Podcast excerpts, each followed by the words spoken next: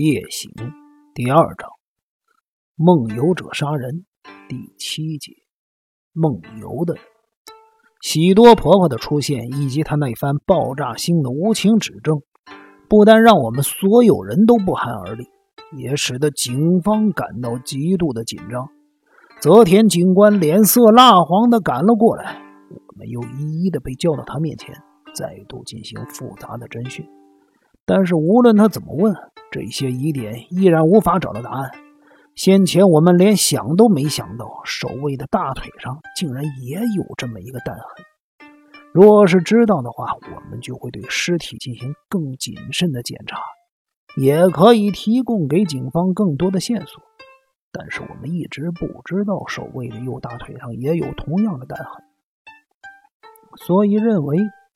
大腿上有枪伤的人一定就是风屋小氏，因而忽略了观察伤痕的特征和详细的位置等问题。不过这也不能完全说是我们的疏失。事到如今，警方虽然很后悔那么快就将尸体火化，但幸好他们留下了尸体的详细照片，其中辨别尸体身份的唯一线索。大腿上的伤痕也特别放大处理。警方重新将这些照片拿给风屋小氏受枪伤住院时候的主治医师，以及帮守卫治疗过的内藤医师查看，希望他们能够确定这具尸体的真正身份。后来我看了报纸的报道才知道，警方这些尝试。都没有办法得到具体的结论，因为那事儿已经过去半年多了，甚至更久了。医院和诊所不可能保留所有患者患部的照片资料，医生的记忆也很模糊，所以没有人敢肯定的做出结论。有两位医生不置可否的暧昧态度来看，可知道。风屋小氏和古神守卫弹痕的位置仅非常接近，连伤口的外形也很相像。其中只有喜多婆婆一看到照片，立刻就断定那具尸体是守卫。她不断的解释说，从驼背的体态、大腿的弹痕，都能非常确定那个人就是守卫。警方似乎也很为难。不知道该不该相信喜多婆婆的证言，因为喜多婆婆很疼爱守卫，她一味的对先时的父亲柳夫人八千代心怀恨意，只要能对他们不利，说不定没有根据的证词，她都说得出口。此外，守卫和风屋小事的驼背体态实在很相似，不仅我们。连其他的佣人都承认这一点。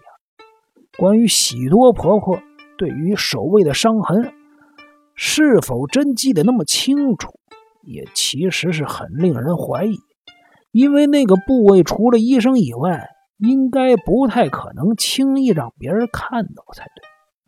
不论是守卫和喜多婆婆的主仆关系多么的亲密，也不可能随便让他看到。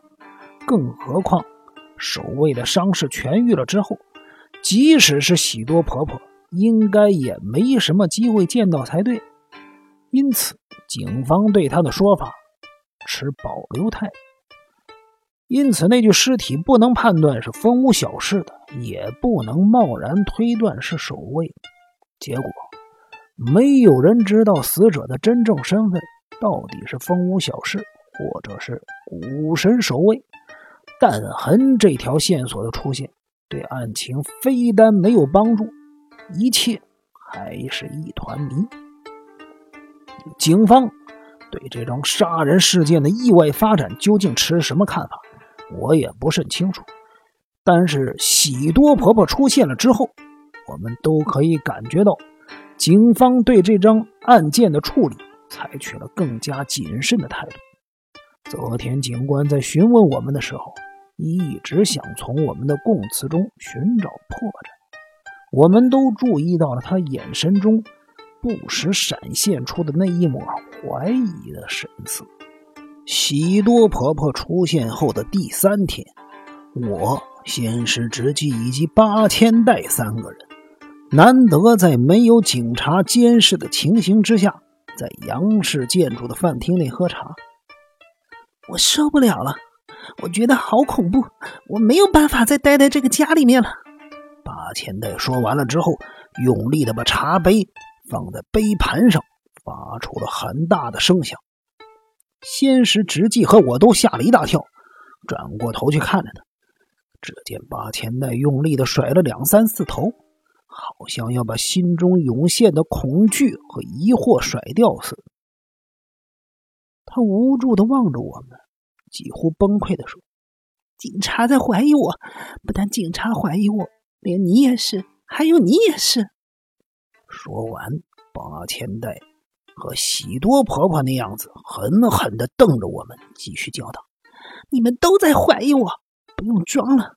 这两三天，你们都在偷偷的注意我的一举一动。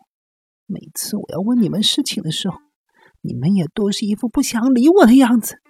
我快要受不了了。”八千代说的是实话，最近我甚至不敢正视他。自从喜多婆婆揭露了那件害人的事实以后，我心中对八千代的怀疑与日俱增。无论如何，八千代跟这件事情一定有着非常密切的关系，否则就无法合理的解释说明花九郎的那件枪击事件。我猜。那件事绝对不是因为八千代喝得烂醉才临时起意的，而是先前就精心策划。不过，我相信八千代应该不是主谋，就算他不是共犯，也应该是被人利用的一颗棋子儿，这是毋庸置疑的。此时，我希望仙师直纪能质问八千代，可是不知道为什么。仙石直纪好像很害怕去触及这个问题，他最近还一直刻意的避开八千代，但是在八千代不注意的时候，仙石直纪望向他的眼神又充满了一抹杀气。你看，你又用那种眼神看着我，既然那么怀疑我，为什么不直接的问我？我不喜欢被人用怀疑的眼神直盯着，真的受不了。八千代，仙石直气像是被鱼骨哽住了喉咙一般，低声的斥责道：“别那么大声，别那么激动，小心隔墙有耳。现在这个家到处都有听壁角的人。”仙石直气自嘲似的发出了低沉的笑声，然后将身体靠近八千代，问：“八千代，我问你，花九郎的事儿。”没想到八千代竟然吓了一跳，身体也颤抖着。那是偶然发生的，还是一开始就计划好的？八千代的眼睛顿时失了神，茫然的望着前方。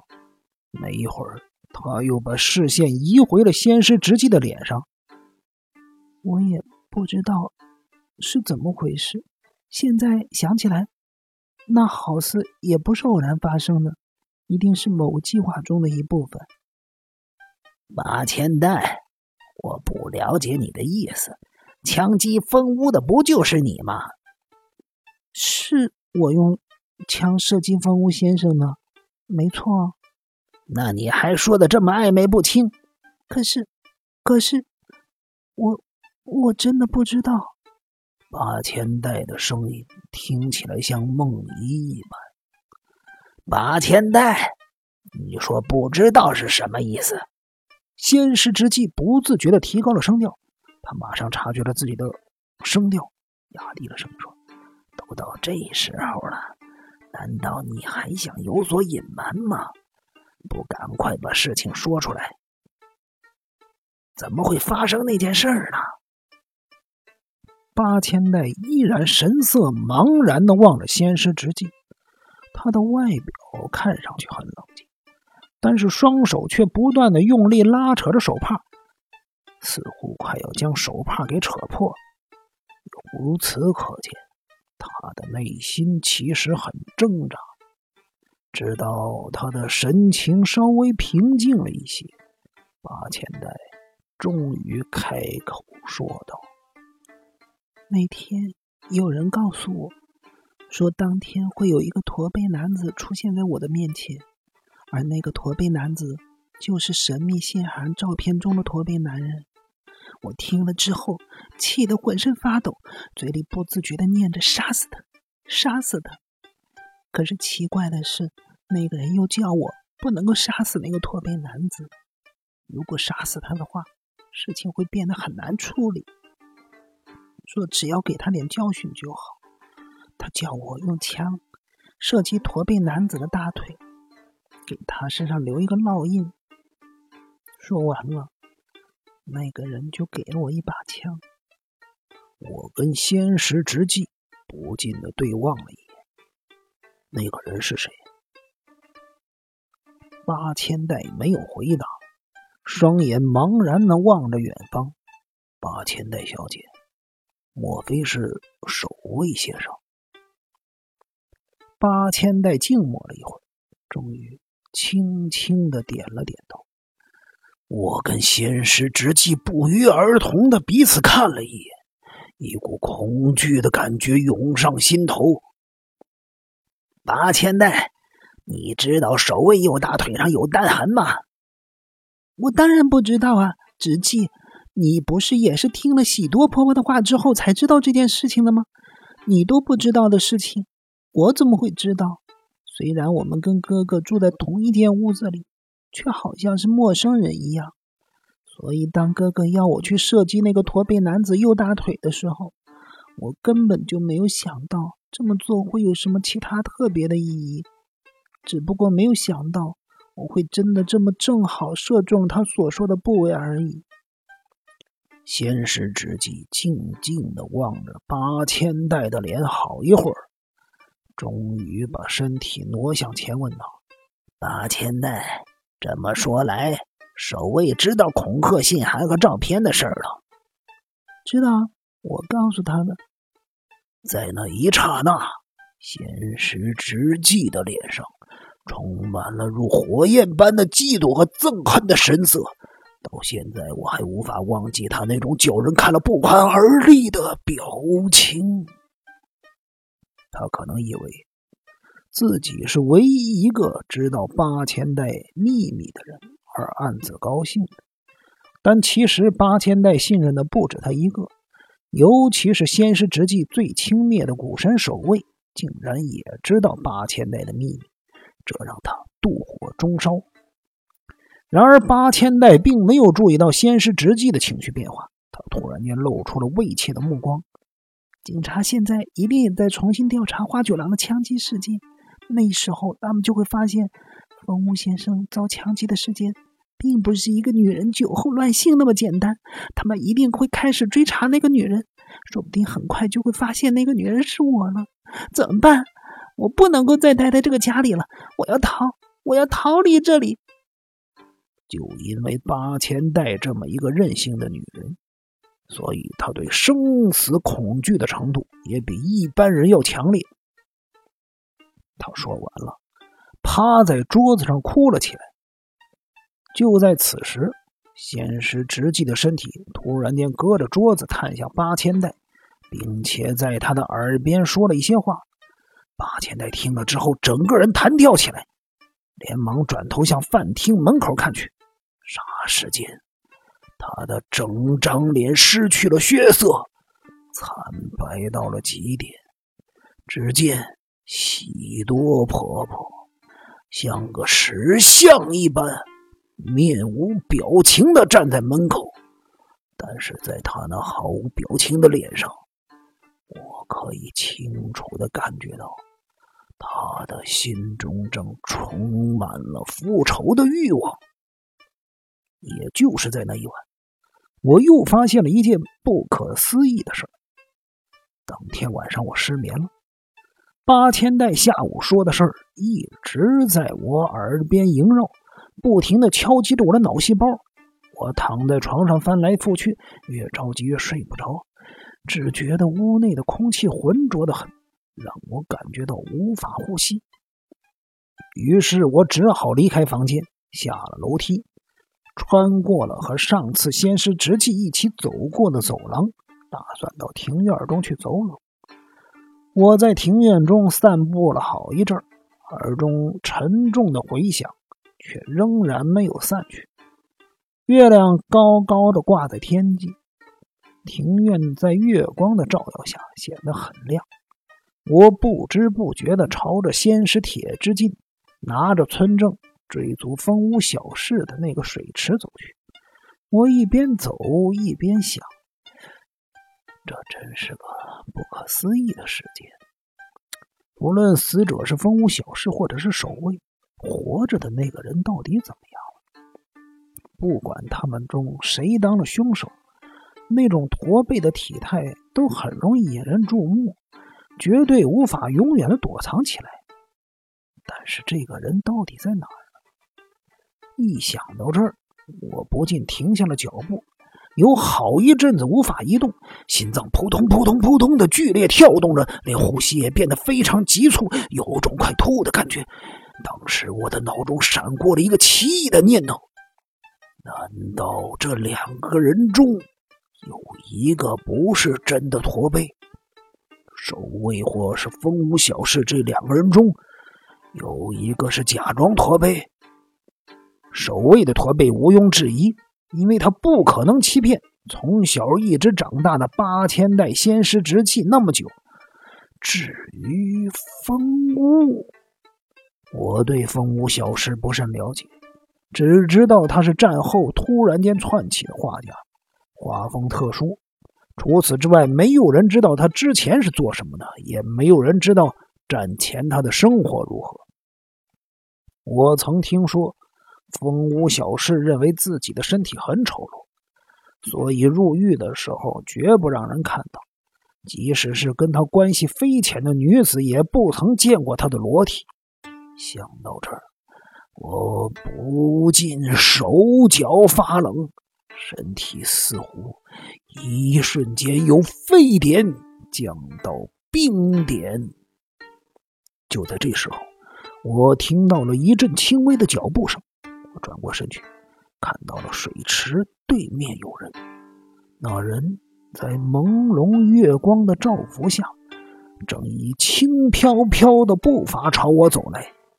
那种走路的样子，使我联想到了那天晚上出来梦游的八千代。但是我可以肯定，水池对面那个人绝对不是八千代。随着距离越来越近，我很清楚的看到了他是一个男人。他所穿的睡衣上系着细细的带子，衣领的部分往外掀开。啊，那不是仙石铁之进吗？仙石铁之进以近似漂浮的步伐向我靠近过来，他空洞无神的眼睛直视着前方，看起来有点茫茫然。虽然他已经到了我身前三尺的地方，却仍然没有注意到我的存在。我的心脏剧烈的跳动着，全身冒着冷汗。最后，我鼓起勇气，一转身站在他的面前，双手在他的眼前挥舞着。然而，仙石铁之劲只是稍微减缓了他的脚步而已。不久，又轻飘飘的继续前进。我这才恍然大悟，原来仙石铁之金也是一个梦游者。